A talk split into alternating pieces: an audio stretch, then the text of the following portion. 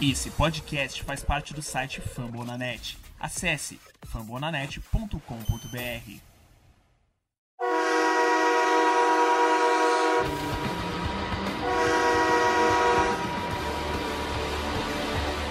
Fala, torcedor do time mais amado, mais querido, mais sofrido do Brasil, do mundo. Estamos falando do Dallas Cowboys. Sejam bem-vindos a mais um podcast do Blue Star Brasil. E dessa vez quem, quem começa apresentando o podcast sou eu, né, Vinícius? Acho que já passou a decepção do Brett Maher e voltamos à normalidade, né? Tudo bem? Tudo bem, Plat, ouvintes. Assim, certeza que passou a, a raiva com o Maher. A sorte que a gente ainda não, não, viu ele chutando oficialmente pelo Cowboys, só, só treinos. Vamos aguardar o próximo jogo de pré-temporada para ver, porque eu ainda acho que você vai passar raiva com ele. Na verdade, eu tenho certeza que eu vou passar. Passou aquela raiva inicial, a raiva da contratação, né? Daqui a pouco ela volta, você sabe. Vou te falar outra coisa que voltou à normalidade, cara. O Cowboys fazia a gente passar raiva, né? Porque foi um jogo sábado, 10 horas da noite, né? Um horáriozinho bem ruim. Você sabe que é pior do que um jogo de pré-temporada sábado, 10 da noite? É você não ver o jogo ao vivo e ter que rever o jogo dias depois. Você sabe bem como é, né, Vini? Você já, fez isso né, algumas vezes, via assistir o jogo depois, principalmente derrota. Como é ruim, né, cara? Você assistir um jogo já sabendo que o time perdeu, já sabendo que o time foi uma merda. Foi a primeira vez que eu fiz. Acho que foi o primeiro jogo do Cowboys que eu não vi ao vivo desde,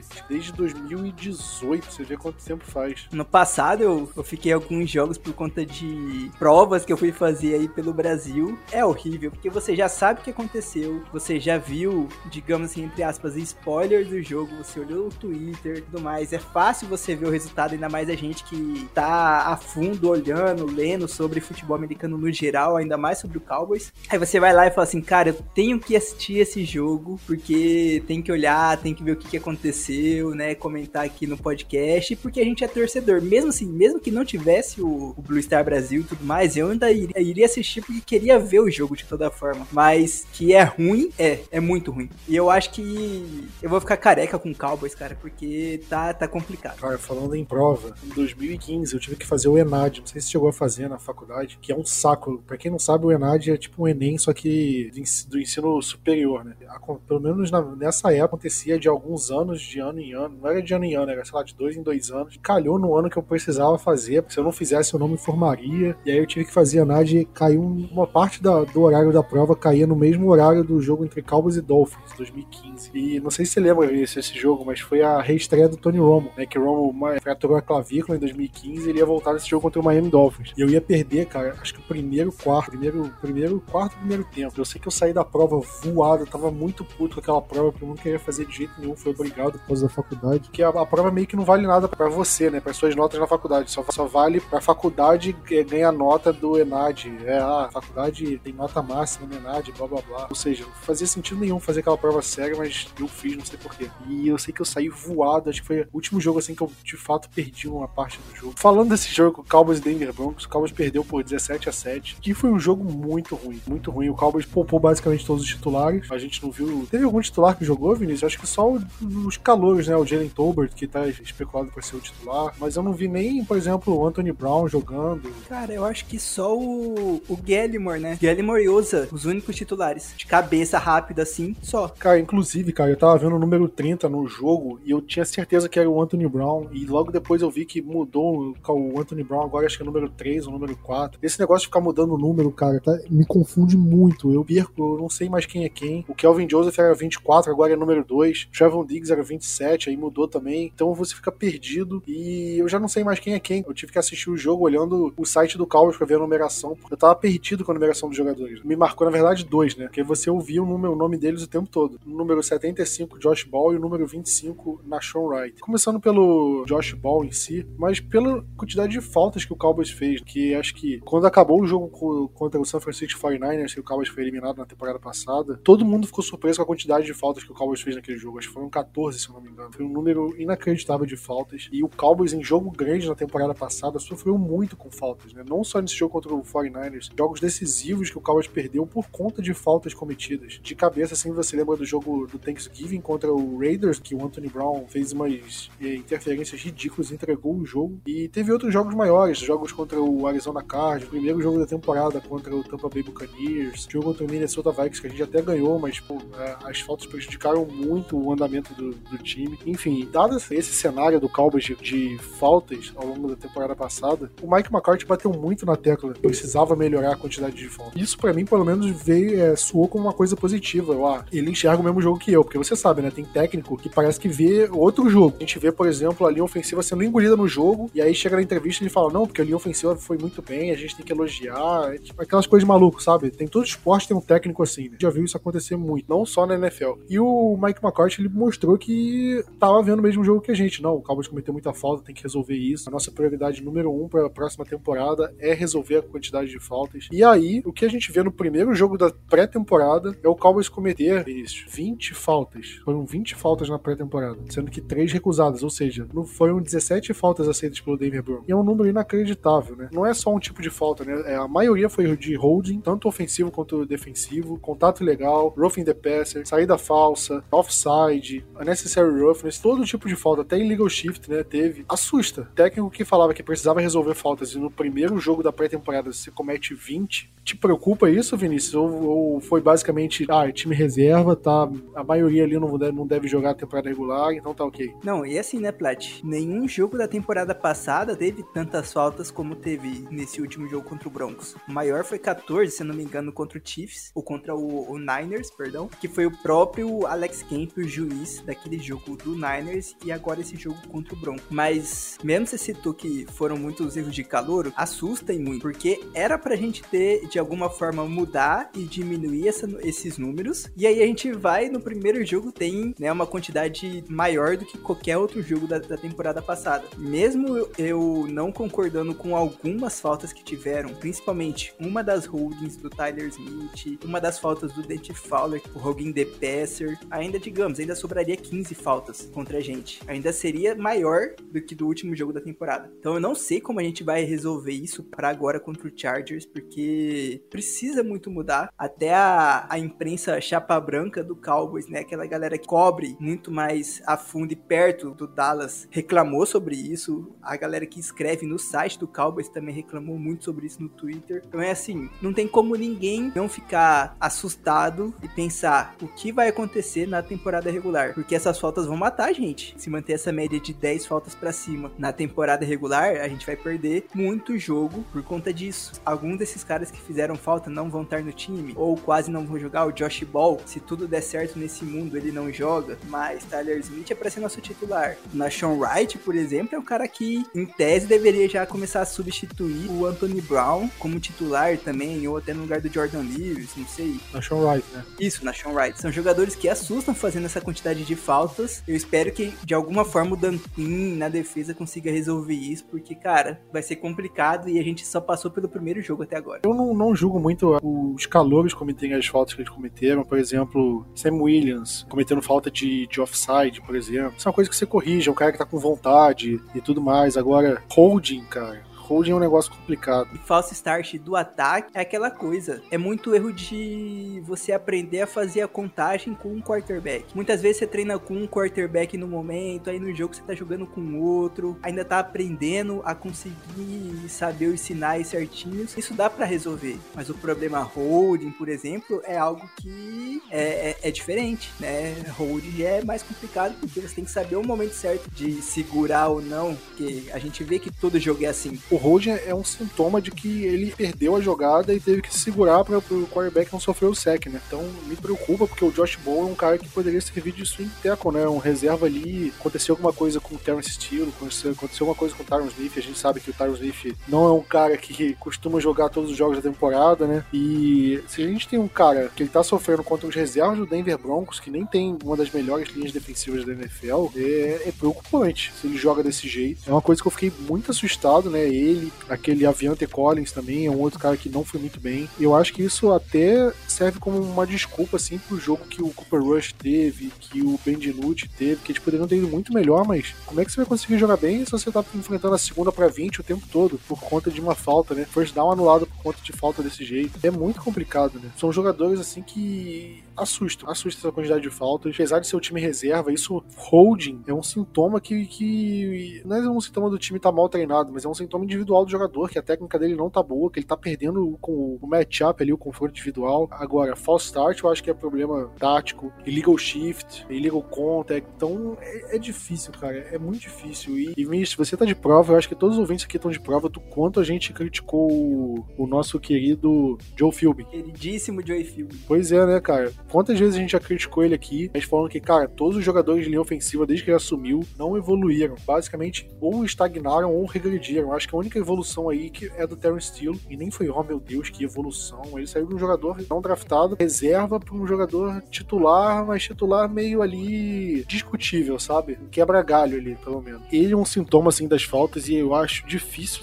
acreditar que esse cara vai ser responsável por corrigir as faltas, sendo que ele não corrigiu nada desde que ele chegou no Cal. Me assusta muito é, essas linhas ofensivas e principalmente desses jogadores que vão substituir jogadores que vão se machucar nessa temporada, como o Tyron Smith vai. E aí que vem aquela coisa, né, Prat? Que você disse. Ok, são até certo ponto confiáveis, mas na hora que você perde uma opção, quem que são esses reservas? Josh Ball, Aviante Collins, infelizmente o, o calor, o Matt Waletsco tá machucado. Matt Farnell, que foi até um cara que eu não achei nada ruim como center, mas também, assim, nada demais, não fez nada, nenhuma cagada. E aí a gente começa a pensar, se o Tyron, Tyron, o Tyron Smith machucar, quem que a gente vai pegar? A gente vai jogar de Josh Ball? A gente vai puxar o Isaac Alarcon, que jogava no, no México, de guard pra tackle? A gente vai pensar no, num veterano de linha ofensiva, porque tem nomes por aí, né? Eu tava até dando uma olhada no Spot Track, tem muitos nomes, assim, caras bem veteranos que, que não precisariam de muito treino para já estar tá pronto para jogar. Acho que pode até ser por isso que Dallas não esteja tão preocupado de, tipo, nossa, a gente precisa logo arranjar um swing tackle, porque tem caras que conseguem pegar, assinou o contrato, no outro dia já tá lá treinando e jogando, se for possível. Pode ser uma teoria, mas que deixa todo mundo assustado na, na possibilidade de que a gente jogue, sei lá, de Avente Collins, é, assusta muito. Você soma isso com um técnico incompetente, um time que já tá com tendência a cometer faltas, cara, pra mim é uma receita do desastre. A gente vai torcer para que isso não aconteça, mas essa primeira impressão, para mim, foi muito assustadora. Principalmente de jogadores que estão entrando no segundo ano e deveriam mostrar um salto de qualidade, né? Como o Josh Ball. Dois jogadores que precisavam mostrar salto de qualidade, que é o Kelvin Joseph e o Nashon Wright. Sinceramente, eu não vi nada nenhum dos dois. O Nashon Wright, pra mim, foi terrível. Um cara que eu critico ele desde o dia 1. Foi um jogador escolhido no top 100 do draft de 2021. Simplesmente não fez nada para merecer isso. Era um cara que tava cotado pra sair na sexta rodada, saiu na terceira, porque o Dan Quinn queria um cara com o biotipo do Richard Sherman, um cara alto, com braço grande. Pô, se for assim, pega um jogador da NBA e bota para jogar de cornerback. Pô, o cara vai ser alto, com braço grande e aí pronto. O cara não precisa ter só isso, ele precisa ter qualidade técnica e o Nashon Wright tá mostrando que passa longe de ter essa qualidade para ser jogador na NFL. A gente viu ele sendo queimado diversas vezes, cometendo faltas e me assustou muito. Hoje eu não colocaria ele na, com uma vaga nos 53 não, Vinícius, pra sendo bem sincero, porque a gente tem o Anthony Brown, o Trevon Diggs, o Jordan Lewis e o CJ Gooden, aí tem quatro, né? Tô esquecendo algum que é importante porque para ser o quinto. O Nashon Wright, ele, eu não sei se vai acontecer, mas ele pode perder essa vaga, de acordo de como for, for o segundo e o terceiro jogo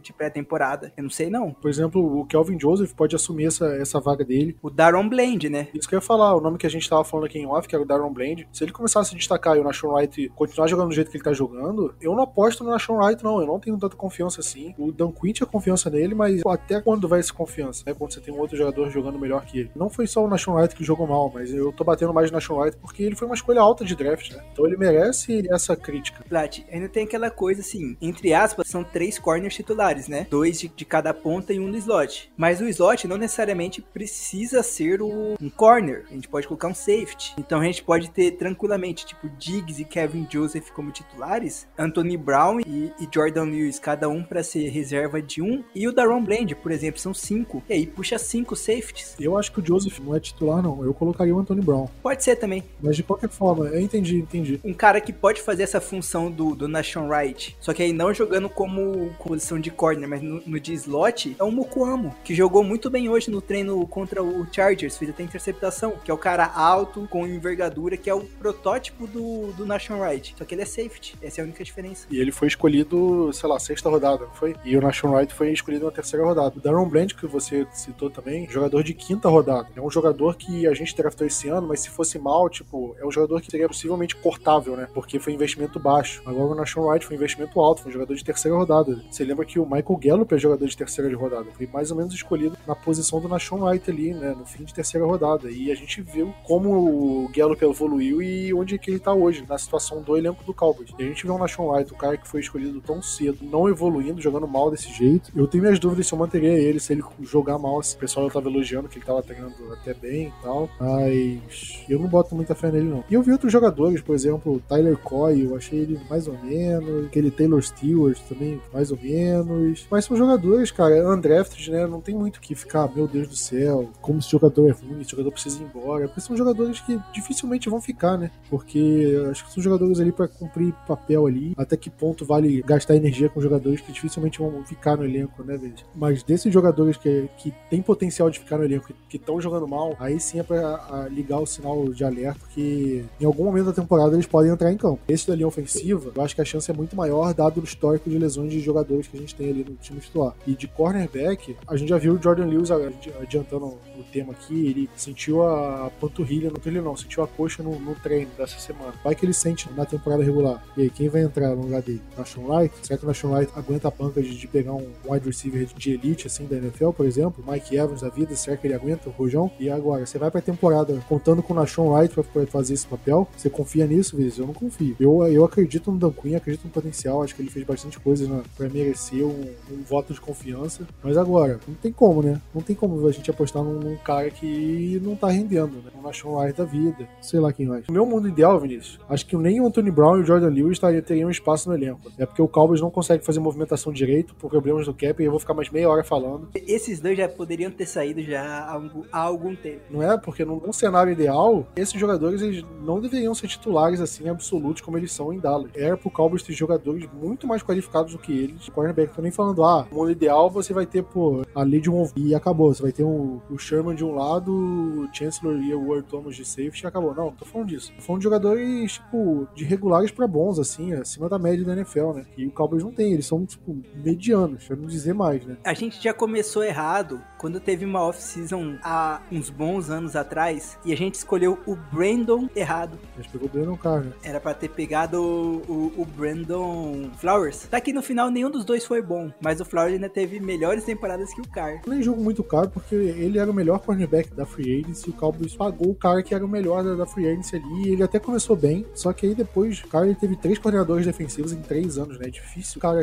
resistir isso. E o cara, cara, ele não foi péssimo, ele foi tipo nota 5, mas ele era um cara que era pago pra ser nota 9, acabou decepcionando. Era igual um certo jogador de linha defensiva que a gente pagava 10 milhões por ano. Pois é, né? Tal de Crawford. O Cowboys gosta dessas coisas, né? Vamos falar das coisas boas do jogo, né? Acho que já podemos cortar esse lado ruim. Eu acho que uma coisa que a gente pode destacar boa desse jogo foi o jogo corrido. O que, que a gente não teve nem o Ezekiel Elliott, né? Que já era esperado, e também nem o Tony Pollard, né? Que são basicamente os dois jogadores que vão correr nessa temporada, na temporada regular. E dificilmente o Cowboys vai escalar um running back para correr que não seja um dos dois. Né? só em questões aí, questões extraordinárias. Dá para destacar também, né? A forma como o Cowboys conseguiu correr com a bola. O Rico Daldo correu muito bem. Malik Davis correu muito bem. Até o Aaron Champlin, eu acho que desses três aí, se um ficar, por exemplo, o Rico Daldo, eu acho que já vai ser muito. Mas pelo menos o Cowboys mostra que tá bem de elenco pro jogo corrido. E melhor, Vinícius, eu acho que o interior da linha ofensiva ali tá fazendo bem o papel de abrir espaço pra corrida, né? Eu imagino que o Daldo vai ser o, o nosso terceiro running back, mas eu acho que é uma forma de ver esses caras, né, esses running backs jogando. Isso mostra, como outros times já mostraram, que a gente não precisa pagar mais de 10 milhões num running back só. A gente pode fazer tranquilamente um comitê de running backs para jogar. Dá certo. O Niners fez e deu, deu certo. Outros times fizeram, deram certo.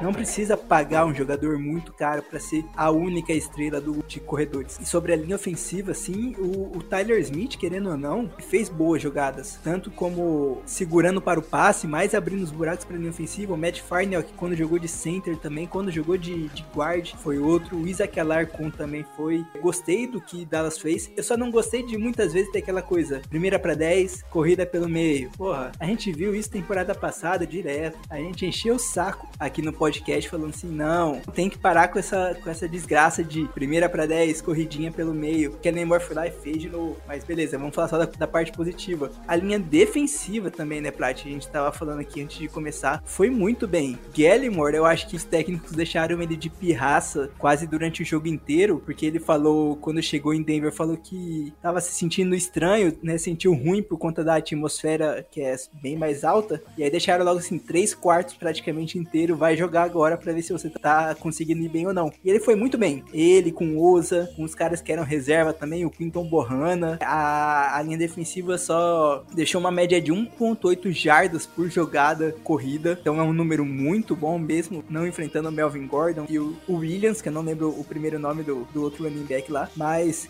mostraram que bem. São Williams, é uma linha defensiva inteira que pode ser muito bem interessante na hora que começar a temporada. E assim, que continue segurando muito bem o jogo corrida adversário, porque foi um grande problema no passado. E a gente sempre falava assim, cara, falta aquele DT bifão consiga parar esses caras na, na corrida. A gente ainda não tem totalmente esse cara, mas a gente tá conseguindo de alguma forma trabalhar e conseguir parar. Esse, né? O primeiro jogo já mostrou muito bem. Vamos aguardar contra o Chargers, vamos esperar o terceiro jogo pra gente ter uma uma, visão completa, mas pode ser que a gente tenha sim ter feito uma melhora nessa, no jogo defensivo contra a corrida. Pois é, né? A gente viu muitas chamadas ruins de corrida, né? E o Zeke sofrendo, o Zeke machucado. Então acho que a gente viu também muitas chamadas um pouco melhores nesse, nesse jogo. O que, que é difícil a gente falar do playbook na pré-temporada. Os times é, escondem muito o playbook, mostram muito pouco o, o livro de jogadas que vai ser usado na temporada regular, né? Mas eu acho que é um ponto positivo ver o jogo corrido bem, porque a gente viu o Zeke sofrendo muito, o Tony Pollard também oscilando bastante ao longo da temporada e jogando a responsabilidade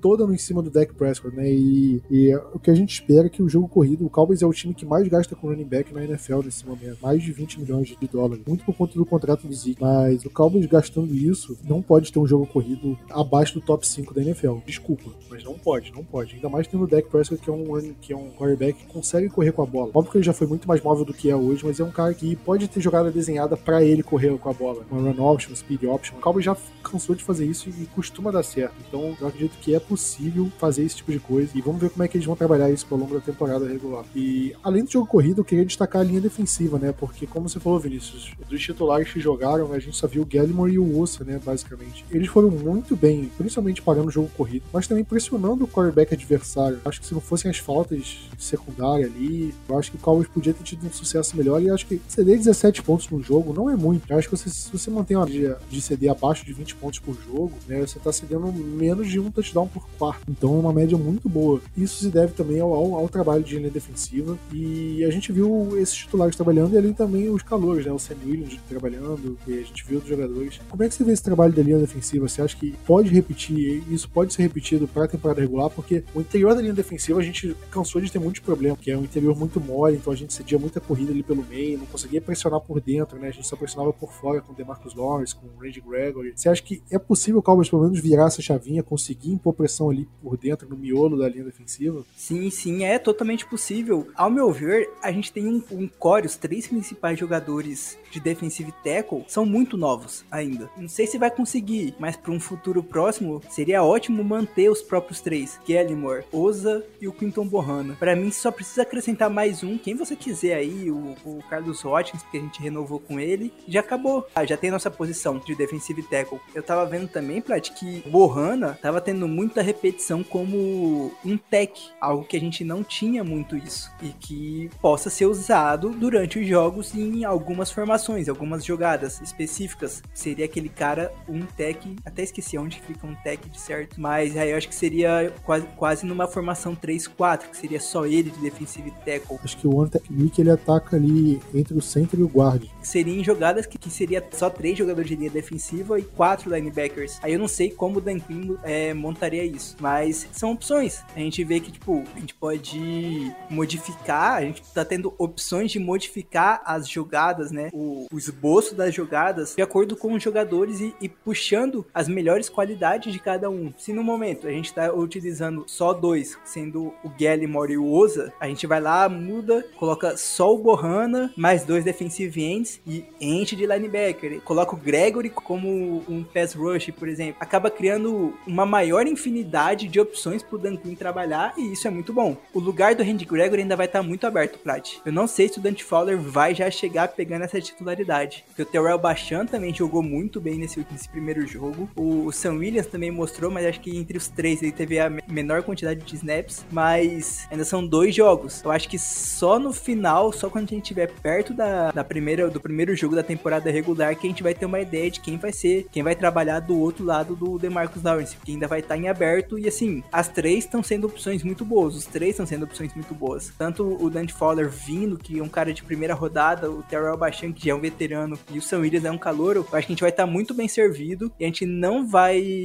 ter achado ruim de ter perdido o Randy Gregory pro, pra Denver. Pois é, você lembra do que eu falei do Terrell Na temporada passada? Eu sempre critiquei ele porque era um cara que nunca tinha feito nada em lugar nenhum, não achava que ele poderia é, fazer alguma coisa em Dallas. E ele, desde o ano passado, cara, mesmo de reserva ali, meio devagar, mas ele conseguia mostrar ali um espaço, né, no time quando entrava, né? Ele sempre conseguia uma pressãozinha, um sec ali, um aqui. Pode brigar ali pela vaga. Eu não sei se ele, ele vai jogar do lado direito da linha defensiva, porque o lado esquerdo é do DeMarcus Lawrence, né? Então, se ele jogar do lado esquerdo, ele vai ser o reserva do DeMarcus Lawrence. E se ele jogar no lado direito, ele vai competir com o Dante Fowler e com o Dorance Armstrong, né? Não sei como o Armstrong tá. Ele acho que não jogou, né? Pelo menos eu não lembro de ter visto o nome dele, então acredito que não tenha jogado. É pra gente ficar de olho, que é um cara que vem jogando bem, vem jogando bem desde a temporada passada. Então acho que, no mínimo, ele vai ser bom pra rotação, né, Vinícius? Então isso já é muito bom pra linha defensiva. E também outra coisa que você falou na, na linha defensiva, principalmente na época do Rod Magnelli, né? Na época do Jason Garrett, ele não gostava de jogador de linha defensiva, de interior de linha defensiva, aqueles caras, aqueles bifões, né? Aquele jogador mais gordo, mais grandão, mais forte, que atacava principalmente o A-gap, como você falou, one technique,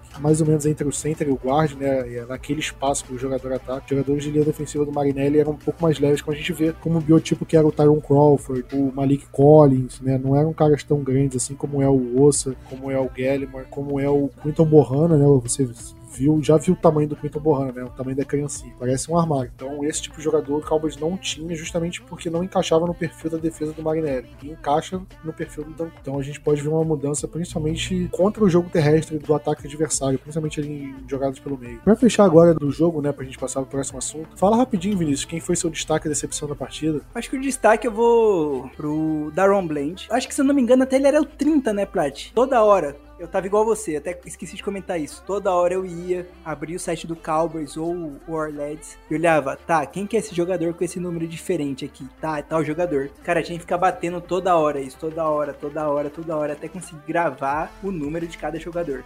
Foi difícil, mas consegui. Daron Bland pra mim foi, foi destaque. Ele jogou muito bem para um jogador da onde ele foi escolhido, em que posição foi escolhida e coisas do tipo, né? Em que round. E como a gente já falou aqui, eu já colocaria ele na frente do Nashon Wright ultimamente, fácil. E a decepção, eu acho que vai muito por conta do Cooper Rush. É o jogador que ano passado ganhou do Vikings quando foi necessário, né? Quando foi quando ele virou titular no jogo, que era ao meu ver, quando aconteceu esse jogo já era um jogo perdido e ele ganhou. E acho que esse foi um dos jogos jogos que eu não assisti ao vivo. Depois eu só vi no grupo, né, a gente, a galera comentando, falando assim, ah, Cooper Rush ganhou e tudo mais. Aí eu tive que assistir o jogo para ver isso. Assim, cara, é, é surreal a gente ter ganho com o quarterback reserva. Mas aí nesse jogo vai lá, não fez praticamente nada, teve interceptação, teve muito passe estranho que ele fez pro Jalen Tolbert muitas vezes. Eu não, não gostei dele. Eu não sei. E, já li que assim, abre e aumenta-se a disputa para ser o, o, quarterback reserva. Infelizmente o Will Greer tava com lesão na virilha, vai voltar para esse jogo contra o Chargers. É aquela coisa assim, o Cooper Rush foi muito tranquilamente como reserva nesses últimos anos, mas parece que esse ano ele pode precisar melhorar um pouquinho, subir esse nível de reserva, porque senão ele pode perder essa posição para algum dos outros quarterbacks também. Pois é, eu vou falar o destaque, eu, eu vou falar do do Rico Daldo, né? Porque foi um cara que começou a correr ali, principalmente no começo do jogo, onde os times estavam com, não os titulares, mas pelo menos os primeiros reservas, eu acho que foi ok. Eu gostei do que vi dele, e do Ferroco também, acho que gostei do que vi do Ferroco. E a minha decepção vai pelo Nashon Wright, cara. Eu, sinceramente, é um cara que, terceira rodada, eu botava mais esperança, mesmo não sendo um cara que, na minha visão, não merecia ter sido escolhido na terceira rodada, mas era para ele fazer mais do que ele fez nesse jogo. Contra os reservas do Denver Broncos, ele ser queimado desse jeito, o touchdown longo foi nas costas dele. E a gente não tá falando nem de um quarterback elite da NFL, a gente tá falando do Josh Johnson, né? Um cara veteranaço. É decepcionante. Não era nem pra ele estar tá brigando pela vaga de, no elenco, né? Era pra ele estar tá brigando entre os titulares, se a gente considerasse uma evolução de jogador de terceira rodada, um jogador que seria um jogador que a gente não teria dúvida entre, entre manter no elenco. Que hoje a gente tem. A gente tem dúvida com um cara que foi escolhido na quinta rodada desse ano. Um cara que é com o mínimo cru, né? Pra ser escolhido na quinta rodada temporada. É um cara que, pô, dificilmente tá pronto pra NFL no primeiro ano. E ainda assim, ele mostrou, pelo menos nesse jogo, mais do que o Nashon. Então, o meu voto vai pra ele. Vai ser uma boa briga de quarterback reserva, hein, Vinícius? Se o Cooper Rush demole, eu acho que. Não sei se o Tinute pode ser um cara para ocupar essa vaga, mas o Will Greer ter, começa a ter uma oportunidade grande aí de, de pegar essa vaga de reserva, quem sabe. Né? Encerrando a, o assunto do jogo, né? A gente tem uma semana bastante movimentada no Cowboys, né? O primeiro porque o Cowboys teve que dispensar jogadores por protocolo da NFL, né? Nessa semana, os times foram obrigados a diminuir o tamanho do elenco. Para a temporada regular, em setembro, ele, o time precisa ter 53 jogadores. E nessa semana, pela regra da NFL, os times precisavam é, diminuir o elenco de 90 para 85 jogadores. Então, o Cowboys acabou tendo que fazer cinco cortes. Desses jogadores, foram o cornerback Kyron Brown, o fullback Ryan Now, que até eu trocadilho de falar o nome dele rápido, Ryan Now, ainda, ainda bem que ele foi cortado do time. Aí tem o Tyrande Iron Bunting, o wide receiver Ty, o Fry Fogel, né? Coitado, fritaram o sapo, né? E o defensive tackle Austin Faolio foram cortados. O Ryan Al e o Aaron Brown, eles foram cortados, mas com a designação de, com a designação de lesionados. Então acho que dependendo, eles podem meio que se manter no elenco. Agora eu não sei exatamente a regrinha certa. Parece que acho que eles até voltaram, Plat.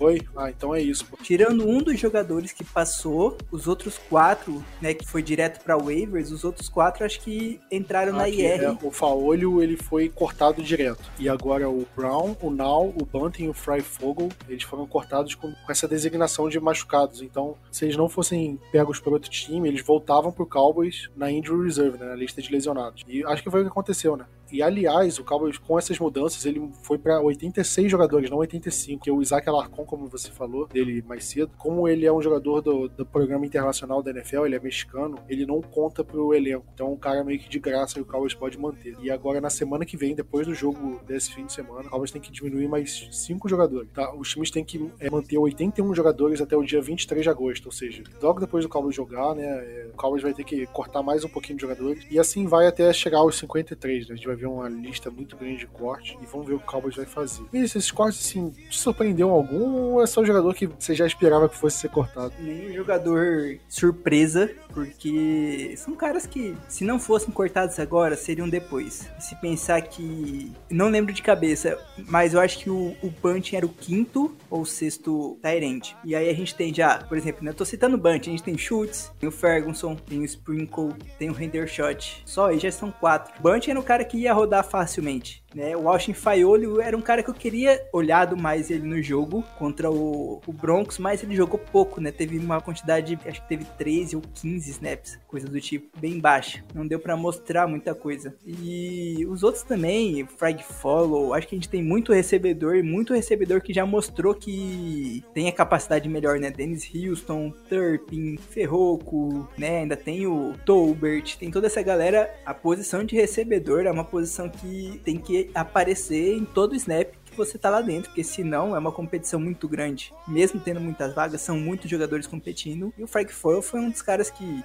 acabaram rodando. Mas até na hora de chegar aos 53, eu acho que a gente vai ter alguma surpresa por aí. Você também não acha? Eu acho que a gente vai ter alguma surpresinha de quem vai ser cortado, porque não é possível que não vai ter um veterano desse, desse nosso elenco que vai acabar dando tchau pra gente. Pois é, eu acho que as surpresas vão vir nessa hora que tem que, que foi cortar por 53, né? Até agora, quando nessas mudanças cortar só cinco jogadores jogadores, né? Tem tanto jogador não draftado, jogador de pra compor elenco ali na pré-temporada, que não tem muito o que comentar, né? São simplesmente jogadores que já iam ser cortados e ninguém, ninguém fica surpreso com isso. Agora, chegando ao assunto que você tinha antecipado lá no começo, né? O Cowboys vai jogar contra o, o Los Angeles Chargers e fez um treino conjunto com eles, né? Durante essa semana. E ao contrário do, do treino que a gente fez com o Denver Broncos, o, o Chargers liberou o, o treino para que a imprensa pudesse filmar, tirar fotos. A gente viu o Sid Não treinando, né? Tava, parece que ele tava com o pé cortado, pelo que eu tinha lido. Mas a gente viu outros jogadores, como você falou, né? O Mukuamo treinou muito bem. Você tem algum outro jogador que você leu que tinha treinado bem também? Ferroco, né? Tá todo mundo falando que um dos grandes caras que estão brilhando no, no camp do Cowboys. O Dennis Houston é outro também é um calor. Eu acho que ele não foi draftado. Você conseguiu olhar para mim pra ti, eu não lembro se ele foi draftado ou se foi, foi lá na, nas últimas escolhas do Cowboys. Também vai conseguir, tá treinando muito bem, ele tá aparecendo contra, com todos os, os quarterbacks, seja o Prescott, seja o Perrush, o Dinucci, com todo mundo ele tá tendo uma boa química. E isso é muito importante e é muito bem visto pelos treinadores. E tem aquela galera que a gente nem precisa comentar. Mika Parsons jogando nesse, contra o Chargers nesse treino, ele tava saindo do meio de campo, correndo na, na, lateral para pegar o quarterback. A gente conseguiu jogar muito muito bem. A linha defensiva, a gente foi muito bem. Todo mundo foi muito bem contra a linha ofensiva do Charger. DeMarcus Lawrence jogou bem. Gallimore destruiu o center. Oza foi outro. Eu, eu, espero que aconteça isso também durante o jogo de sábado. E acho que o Malik Hooker foi um dos caras que também treinaram muito bem e estão vindo treinando muito bem. Ele fez uma corrida também. Eu acho que o cara do Chargers nem ia receber a bola, ele nem ia conseguir receber, mas ele, ele correu do meio de campo até a lateral direita dele para ajudar a marcação do Trevon Diggs e ainda saiu batendo em cima da bola, né? Fez um deflected pass. Foi muito bem. Então, assim, além de olhar os calouros, tem muito veterano que tá mostrando muito serviço e que quer, de todas as formas, formas, segurar a sua, sua posição como titular no elenco. A surpresa é que não teve confusão no treino, né? Todo treino conjunto, assim, sempre dá alguma treta, o pessoal cair na porrada. Pensou se, se fosse igual Painters e Patriots? Alguns anos atrás, todo treino em conjunto que o Cowboys fazia tinha alguma porrada no meio, alguma briga, alguém falando bobagem. Mas assim, Plat, amanhã a gente tá gravando na quarta, né? Na quinta vai ter mais um treino. É, então pode ser que a gente esteja falando cedo demais, né? É a chance de rolar uma briguinha é agora. é amanhã. Falei cedo demais. Pode ser que quando esse podcast tenha ido ao ar, já tenha rolado a porrada, o Deck Pressure tenha mandado um, um, diretão ali na cara do Justin Herbert e a gente não esteja sabendo. Mas falando desse jogo contra o Chargers, né? É naquele horário de corno de novo, né? É sábado, só que não é 10 horas da noite, é 11 horas da noite sábado. Então, ele é aquele jogo que você, se você assistir o jogo até o fim, você ganha aquele selo de torcedor de verdade. Ah, você realmente gosta do Cowboys? Ah, sim, então prova. Eu assisti um jogo de pré-temporada num sábado que começava 11 horas da noite. E aí, quando você fala isso, o pessoal, ok, você é torcedor de verdade. Só torcedor de verdade assiste esse tipo. Tinha que ter uma, uma bonificação, alguma coisa tipo assim, assista o jogo inteiro e ganhe uma cerveja, sabe? Tipo isso. A, a NFL devia pagar insalubridade pra gente pra ficar vendo esse jogo. Jogo ruim, adicional noturno, insalubridade e hora extra no sábado também, porque aí eu já não sei o nome, que eu não sou da área jurídica. Vinícius, você que sabe aí. É hora extra mesmo. Ah. Eu achei que tinha algum nome assim por trabalhar fim de semana. Ah, não, não precisa falar difícil não.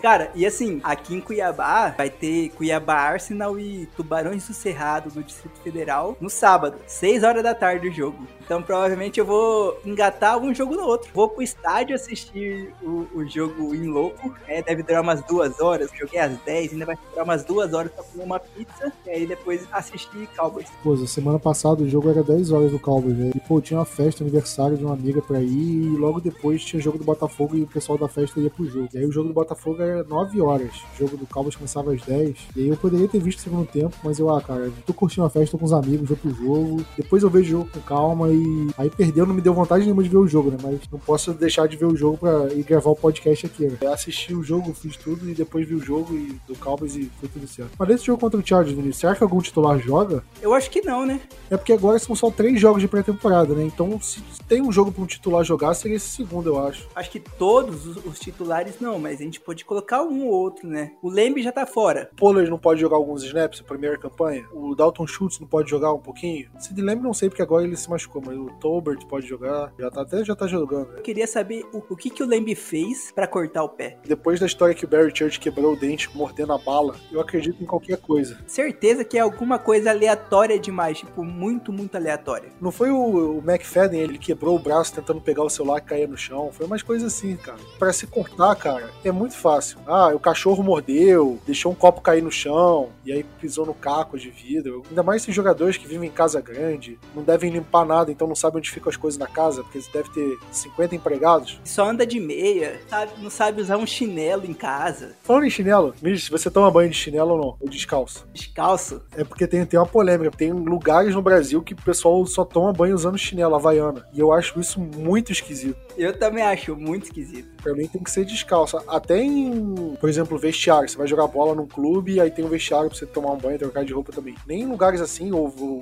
chuveiro de academia, eu, eu tomava banho com chinelo. Tudo também descalço. Mas depois da polêmica de sopa e janta, inclusive, ó, nossos apoiadores do Blue Star Brasil, inclusive um abraço para todos eles, eles me apoiaram, estiveram contra o Vinícius e disseram: sopa é sim janta. Inclusive, depois do podcast eu mandei a foto pro Vinícius e mandei no grupo dos assinantes também, mostrando a minha sopa. E o Vinícius falou que de fato é uma janta, só que ele falou do tamanho do pão. Ele achou que eu tava com uma bisnaga, com, com a baguete. A sopa do Prat não é sopa de vó, é sopa de bodybuilder, rapaz. Não é aquela sopinha ralas que só tem água e chuchu, não. O cara taca tudo que vê na cozinha e falou assim: ah, pô, tá sobrando coisa aqui, vai jogando na sopa. Joga, joga, joga. Ah, é uma canja. A canja tem frango desfiado, tem arroz, tem cenoura. Puro comida de, de larica. E eu gosto de, de, de um pãozinho para acompanhar, né? Eu pego o pãozinho, eu, eu gosto de ir pegando o pãozinho pedaço por pedaço, molhando na sopa e comendo. Pra mim, é a melhor coisa. Só que voltou a esquentar no Rio, infelizmente, tem que esperar esfriar pra fazer mais sopa. Mas, falando de comida, comida, aí você falou de running back e Tony Pollard. Zeke, a gente vai alimentar um monstrinho esse jogo também ou só no terceiro jogo? Cara, eu li em algum lugar que o Zeke ele não ia jogar pré-temporada, então não sei. Cara, tem aquela coisa que ele tava com, com o joelho, né, arregaçado. O Zeke tá sempre baleado, né? Mas eu apostaria que ele não joga pré-temporada e se o deck jogar, talvez ele jogue esse jogo e, pô, sei lá, primeira campanha, ele bota o Pollard pra correr três vezes, punch e sai e vai embora. Ou no máximo, eu, alguma jogada assim, tipo, umas lentes, alguma jogada rápida para não ter risco dele sofrer um sec, alguma coisa assim. E aí talvez coloquem, sei lá, um Zack Martin para jogar um pouquinho. Zack Martin é aquele cara que ele não precisa entrar em campo. Não, eu também acho que não precisa, mas vai que colocam, né? E coloca o, o McGovern, né? É aquela coisa assim, o Zack Martin, ele não precisa porque ele é muito bom no que faz. Tyron Smith, ele não precisa porque é muito arriscado colocar ele se machucar.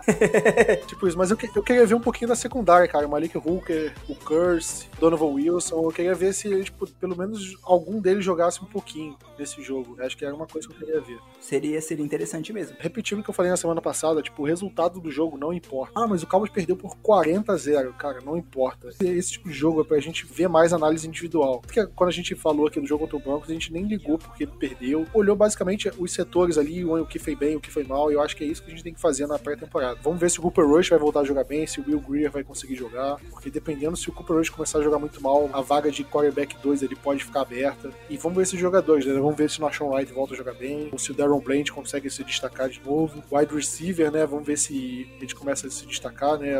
Os outros jogadores, vamos ver o calor do. Então acho que esse tipo de coisa é dá pra gente analisar nessa temporada, pelo menos nessa partida, desculpa. Mas acho que é isso, Vinícius. Quer considerações finais? Quer falar uma boldzinha? Cara, a gente vai ganhar. Isso é uma bold, né? Porque a gente não costuma ganhar a pré-temporada, né? Antes do primeiro jogo, de 2018 a 2021. E 2020 a gente não teve jogo. Foram 10 jogos de pré-temporada, se a minha conta tá certa. A gente venceu 2, perdeu 8. Então a gente tá com 2-9 agora, desde 2018. É bom ganhar às vezes, cara. A gente não precisa ser o, o Ravens da vida e fazer 21, sei lá quantas. Já até perdi a quantidade de jogos que os caras vencem. Mas de praticamente 10 jogos, só vencer 2 também machuca o coração do cara que vai começar o jogo 11 da noite em São Paulo, no Rio. Podia estar tá saindo pra fazer alguma coisa, mas não. Vai ter que ficar em casa vendo Cowboys e ainda vai ver uma derrota. Mas acho que só isso mesmo. A Bold, a Bold vai ser uma vitória e quem mais vai ter jardas vai ser o Dennis Houston. Eu quero ver esse cara tendo mais expectativa não, brilhantismo. Destaque. Isso, boa. Eu tava tentando achar um sinônimo para destaque, mas não, não veio na cabeça. A minha bold é que o vai anotar todos os pontos do Cowboys nesse jogo e vai exorcizar o fantasma do Brett Maher. Essa, essa loucura que o Cowboys fez. Vamos pra cima. Tudo isso é porque o Prat não quer que eu comece outro podcast. Fala isso não, cara. mas é isso. Considerações finais? Acho que não. Não temos promoção de cerveja para esse jogo. Vai ter que pagar o preço cheio na cerveja dessa vez. Coitado de vocês. Pessoal do podcast, pergunta para vocês. Vocês tomam banho descalço ou de chinelo? Fica aí, vamos responder isso aqui no, no próximo podcast semana que vem. Então é isso aí, galera. Tamo junto, valeu, aquele abraço e go calmo.